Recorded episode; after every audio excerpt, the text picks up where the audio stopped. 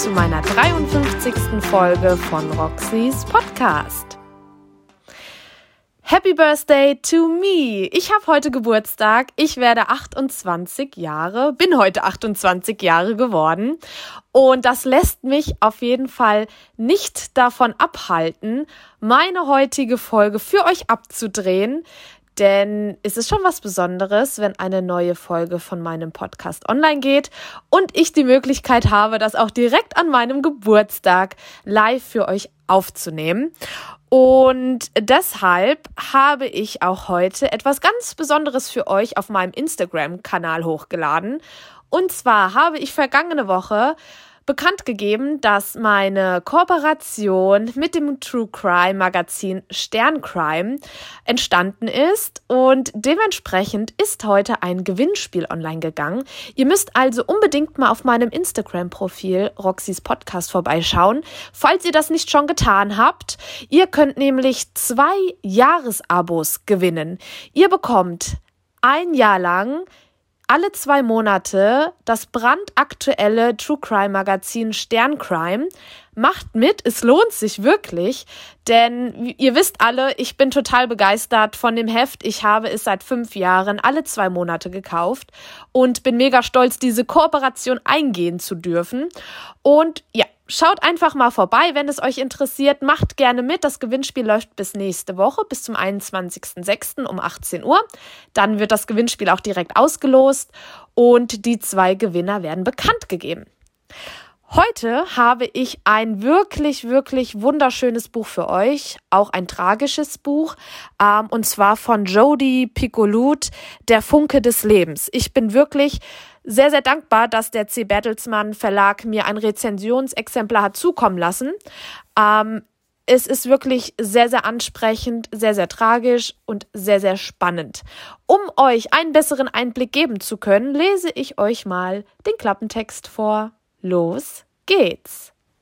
An einem warmen Herbsttag wird Polizeiunterhändler Hugh McElroy zu einer Frauenklinik in Jackson, Mississippi gerufen. Ein verzweifelter Schütze war in die Klinik eingedrungen, hatte um sich geschossen und Geiseln genommen. Als McElroy mit dem Täter verhandeln will, erreicht ihn eine schockierende Nachricht. Seine 15-jährige Tochter Ren befindet sich in der Klinik. McElroy setzt alles daran, Ren und die anderen Geiseln zu befreien.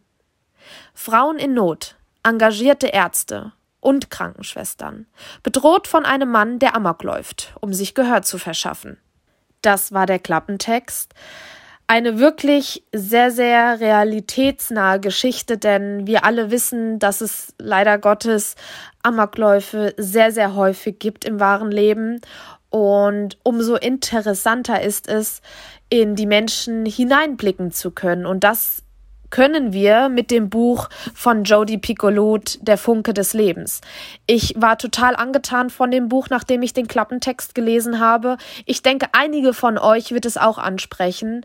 Es ist wirklich sehr dramatisch, das Buch.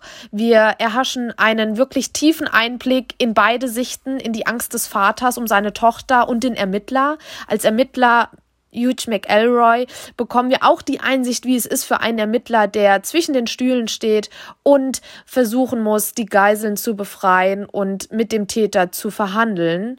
Andererseits erleben wir auch die Sicht des Täters, des Amokläufers. Ähm, was geht in seinem Kopf vor? Und das ist wirklich sehr, sehr interessant. Um euch ein besseres Verständnis oder eine bessere Einsicht in den Schreibstil der Autorin geben zu können, werde ich euch jetzt erstmal ein paar Seiten des Buches vorlesen. Danach folgen die Informationen zum Buchkauf, mein persönliches Fazit und danach sind wir auch schon am Ende meiner Folge. Was heißt auch schon am Ende meiner Folge? Dieses Fazit wird etwas länger ausfallen. Bleibt also gespannt, bleibt dran und jetzt viel Spaß beim Zuhören. Los geht's. 17 Uhr. Wie eine alte Bulldogge, die es gewohnt war, ihr Territorium zu bewachen, hockte das Center an der Ecke Juniper und Montfort Street hinter einem schmiedeeisernen Zaun. Früher einmal hatte es in Mississippi viele solcher Einrichtungen gegeben. Unscheinbare Gebäude ohne besondere Merkmale, in denen man Dienste anbot und auf Bedürfnisse einging. Dann kamen die Restriktionen, deren Ziel es war, solche Orte verschwinden zu lassen. Die Flure mussten breit genug sein, damit zwei Transportliegen aneinander vorbeikamen. Und jede Klinik, die dieser Vorgabe nicht genügte, musste entweder schließen oder viel Geld für Renovierung ausgeben. Von den Ärzten wurde verlangt, dass sie Belegbetten in den örtlichen Krankenhäusern nachweisen konnten, obwohl die meisten von außerhalb kamen und somit keinen Zugang dazu hatten. Sonst riskierten auch diese Kliniken geschlossen zu werden. Eine nach der anderen nagelte Fenster und Türen zu. Jetzt war das Center eine Rarität geworden. Ein kleines rechteckiges Gebäude, das in abscheulichem Neuorange für all diejenigen leuchtete, die hunderte von Kilometern gereist waren, um hierher zu kommen. Die Farbe stand für Sicherheit, war aber auch eine Warnfarbe. Sie besagte, ich bin da, wenn du mich brauchst. Sie sagte, macht mit mir, was ihr wollt, ich weiche nicht. Die Einschnitte der Politiker und die Beleidigungen der Protestanten hatten Narben hinterlassen, doch es hatte seine Wunden geleckt und sie waren verheilt. Früher mal lautete sein Name Center for Women and Reproductive Health. Aber nach der Logik derjenigen, die glaubten, wenn etwas keinen Namen hatte, hörte es auf zu existieren, wurde seine Bezeichnung amputiert wie eine Kriegsverletzung. Aber es überlebte dennoch. Zuerst wurde es zum Center für Frauen und dann nur noch das Center. Eine passende Bezeichnung, das Center war der Ruhepol im Auge eines Ideologiesturms. Es war die Sonne in einem Universum von Frauen, die keine Zeit und keine andere Wahl mehr hatten und ein Leuchtfeuer brauchten, das ihnen den Weg wies. Und wie bei anderen Dingen, die so hell strahlen, war seine Anziehungskraft groß. Wer in Not war, wurde magnetisch angezogen. Wer es verachtete, konnte seine Blicke nicht davon abwenden. Ren McElroy sagte sich, dass dies heute kein guter Tag zum Sterben war. Ihr war zwar nicht unbekannt, dass andere 15-jährige Mädchen den romantischen Liebestod verklärten, aber nachdem sie im letzten Jahr in der achten Klasse Romeo und Julia im Englischunterricht durchgenommen hatten, konnte sie keinen Zauber darin entdecken, in einer Krypta neben dem Geliebten aufzuwachen und sich dann dessen Dolch zwischen die Rippen zu rammen. Und Twilight? Vergiss es. Sie hatte sich angehört, was der Lehrer über die Helden zu sagen hatte, deren tragischer Tod ihr Leben sogar noch überhöhte, anstatt es abzuwerten. Ren war sechs Jahre alt gewesen, als ihre Großmutter nicht mehr aus dem Schlaf aufgewacht war. Von Außenstehenden hatte sie sich immer wieder anhören müssen, welch ein Segen es sei, im Schlaf zu sterben.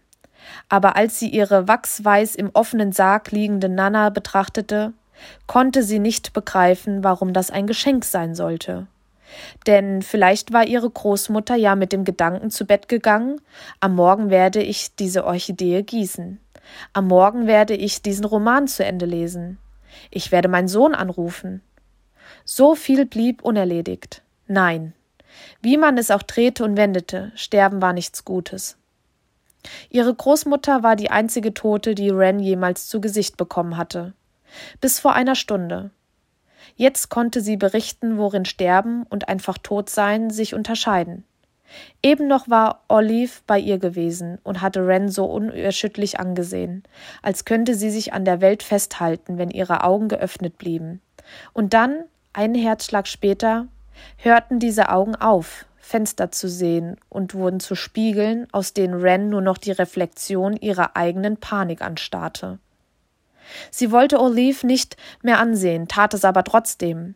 Die tote Frau lag da, als würde sie mit dem Sofakissen unter dem Kopf ein Nickerchen machen. Olives Bluse war blutdurchtränkt, aber an der Seite über die Taille hochgerutscht, so dass man die Rippen sah. Oben war ihre Haut blass, ging dann in die Farbe von Lavendel über, die sich dort, wo ihr Rücken auf dem Boden auflag, zu einem schmalen Streifen dunkelviolett vertiefte. Ren erklärte sich das damit, dass Olives Blut im Inneren zur Ruhe kam und sich sammelte, gerade mal zwei Stunden nachdem sie gestorben war. Einen kurzen Moment lang glaubte Ren, sich übergeben zu müssen. Sie wollte nicht auch sterben wie Olive. Was Ren unter den gegebenen Umständen zu einem schrecklichen Menschen machte. Es war zwar höchst unwahrscheinlich, dass sie würde wählen können, aber wenn, dann würde Ren am liebsten in einem schwarzen Loch sterben. Kurz und schmerzlos. als würde man buchstäblich in seine Atome zerlegt, und dann zu Sternstaub. Das wusste sie von ihrem Vater. Von ihm hatte sie mit fünf ihr erstes Teleskop bekommen. Er war auch der Grund dafür, weshalb sie als kleines Mädchen Astronautin hatte werden wollen und später dann Ast Astrophysikerin, sobald sie herausfand, was das war. Er selbst hatte davon geträumt, als Kommandant eines Space Shuttles jeden Winkel des Universums zu erforschen, doch dann schwängerte er ein Mädchen.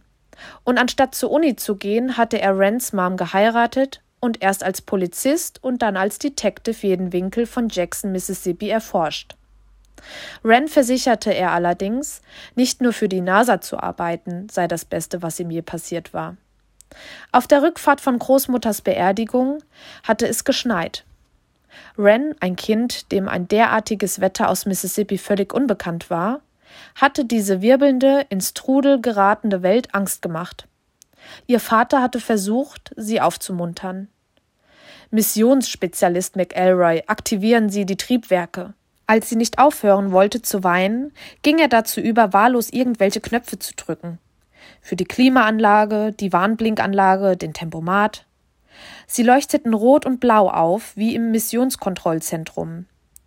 Missionsspezialist McElroy, sagte ihr Vater, machen Sie sich bereit für den Hyperraum.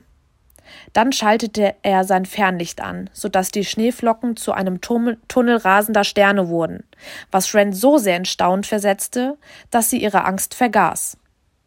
Jetzt wünschte sie sich, einen Schalter umlegen und in diese Zeit zurückreisen zu können. Wünschte sich, sie hätte ihrem Dad, Dad erzählt, dass sie hierher wollte. Wünschte sich, sie hätte es sich von ihm ausreden lassen wünschte sich, sie hätte ihre Tante nicht gebeten, sie zu begleiten. Gut möglich, dass Tante Bex inzwischen bereits in einer Leichenhalle lag und ihr Körper wie der von Olive zu einem Regenbogen wurde. Und Ren war an allem schuld. Und genau hier höre ich jetzt auch auf vorzulesen. Ich denke, das ist ein wirklich guter Cliffhanger für alle die, die das Buch jetzt vielleicht lesen möchten. Ähm, Bevor ich jetzt direkt zu meinem Fazit springe, kurz die Information zum Buchkauf. Das Buch hat 448 Leseseiten, kostet als Hardcover 20 Euro und als E-Book 15,99. Jetzt kommen wir zu meinem Fazit. Das Buch hat mich auf keiner Weise enttäuscht. Es hat meine Erwartungen sogar noch übertroffen. Ich kann mich nämlich sehr, sehr gut mit Ren identifizieren, ähm, denn ich habe jahrelang genau dieselben Ängste wie Ren gehabt, habe sie vielleicht ab und zu immer noch und konnte mich wirklich sehr, sehr gut in sie hineinversetzen und in ihre Ängste und in ihre Gedanken, ähm, wie sie gewisse Dinge verglichen hat. Und ähm, das hat das Buch für mich persönlich sehr, sehr besonders gemacht. Und ich bin wirklich sehr froh, dieses Buch gelesen zu haben. Zudem kann ich sagen, genau dasselbe, was ich am Anfang meiner Folge gesagt habe. Wir erhalten Einblicke in verschiedene Sichtweisen, was ich sehr, sehr wichtig finde bei so einer Thematik, denn man kann einen Amoklauf natürlich nicht rechtfertigen oder erklären, aber es ist für Außenstehende oder generell im Allgemeinen einfach interessant, auch in die Täter hineinblicken zu können, denn überall braucht es einen Funken, der das fast zum Überlaufen bringt und somit kann man da halt wirklich noch mal ein bisschen besser dahinter schauen und dass es um Gottes Willen, es gibt keine Rechtfertigung für einen Amoklauf oder für generell schreckliche Taten oder schlimme Taten. Das ist absolut nicht der Fall, aber es ist einfach mal interessant, dann auch in die Köpfe des Täters hineinzuschauen und das ist bei Jodie Piccoluts Buch Der Funke des Lebens wirklich der Fall. Ich kann es euch allen wirklich sehr, sehr ans Herz legen, dieses Buch mal zu lesen. Es ist wirklich auch so gestaltet, dass ihr das Buch nicht aus den Händen legen könnt, denn es passiert wirklich sehr viel, was das Buch einfach sehr, sehr spannend macht. Es ist ein dramatisches Buch, sage ich mal, weil halt auch so viel passiert. Es passieren sehr, sehr viele dramatische Dinge und man fühlt einfach richtig mit. Man hat wirklich das Gefühl, man steht mittendrin und würde gerne handeln, kann aber nicht. Man fiebert mit, man hofft, dass die Protagonisten so handeln, wie man es sich selber vorstellt. Und wenn sie es nicht tun, ist man verzweifelt. Also wirklich ein Rundumpaket und es ist wirklich sehr, sehr interessant. Ich kann es euch, wie gesagt, nur ans Herz legen, dieses Buch mal zu lesen, wenn ihr euch für diese Thematik interessiert oder wenn ihr einfach mal was möchtet, was euch wirklich packt, somit sodass ihr stundenlang durchlesen müsst. Natürlich passieren nicht nur schlimme und dramatische Dinge im Buch Der Funke des Lebens, es passieren auch schöne Dinge auf ihre eigene Art und Weise und genau das hat das Buch für mich so besonders gemacht, denn so am Boden zerstört ich auch war beim Lesen in gewissen Szenen, Situationen, hat mich eine andere Situation und ein anderes Geschehnis umso mehr erheitert und glücklich gemacht, dass ich wirklich eine Achterbahn der Gefühle durchlebt habe während des Lesens. Und das hat mich dann immer wieder so ein bisschen aufgebaut, denn wenn wirklich nur so schlimme Dinge passieren und man halt auch weiß, dass es sowas in echt gibt und wie viele Menschen sowas schon erleben mussten, ähm, umso schöner ist es, wenn dann halt auch mal, egal auf welche Art und Weise, was Schönes passiert. Und genau das ist in dem Buch wirklich sehr, sehr gut beschrieben. Ich muss dazu sagen, es ist mein erstes Buch der Autorin und ich möchte, nachdem ich das Buch gelesen habe, definitiv mehr von ihr lesen, egal welche Handlung, denn sie hat diese Geschichte so krass rübergebracht. Wie gesagt, ich habe eine Achterbahn der Gefühle durchlebt und ich denke, die Autorin hat einfach das gewisse etwas in ihrem Schreibstil, dass sie mir wirklich jegliche Arten von Geschichten näher bringen kann. Und ich werde euch auf jeden Fall auf dem Laufenden halten. Ich mache direkt mal einen kleinen Suchlauf im Internet und möchte mal schauen, was die Autorin noch so alles auf dem Markt hat und werde auf jeden Fall nochmal berichten, denn ich bin wirklich sehr, sehr angetan von dem Buch. Und somit sind wir auch schon am Ende meiner heutigen Folge gelandet. Ich habe ja heute Geburtstag. Ich möchte den Tag auch natürlich et noch etwas feiern, so rum. Sprachfehler ist heute auch wieder mit dabei. ich werde jetzt auf jeden Fall noch meine leckere Geburtstagstorte anschneiden. Ich habe gestern Abend meinen Geburtstag reingefeiert mit meinen engsten Freunden. Meine beste Freundin war da und noch ein bekanntes Pärchen, mit dem mein Freund und ich auch öfters was unternehmen.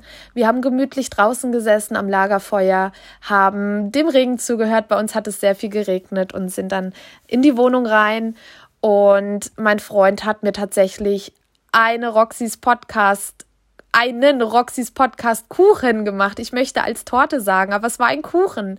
Eine Erdbeersahne, doch, nee, ein Erdbeersahnekuchen. Nee, es ist tatsächlich eine Torte gewesen. Eine Erdbeersahnetorte. Oh mein Gott, ist es doch richtig. Haben wir das auch geklärt? Und er hat mein Roxys Podcast Logo drauf machen lassen, aber dann Podcast durchgestrichen und Geburtstag dazu geschrieben. Das war so kreativ. Ich habe mich so sehr gefreut.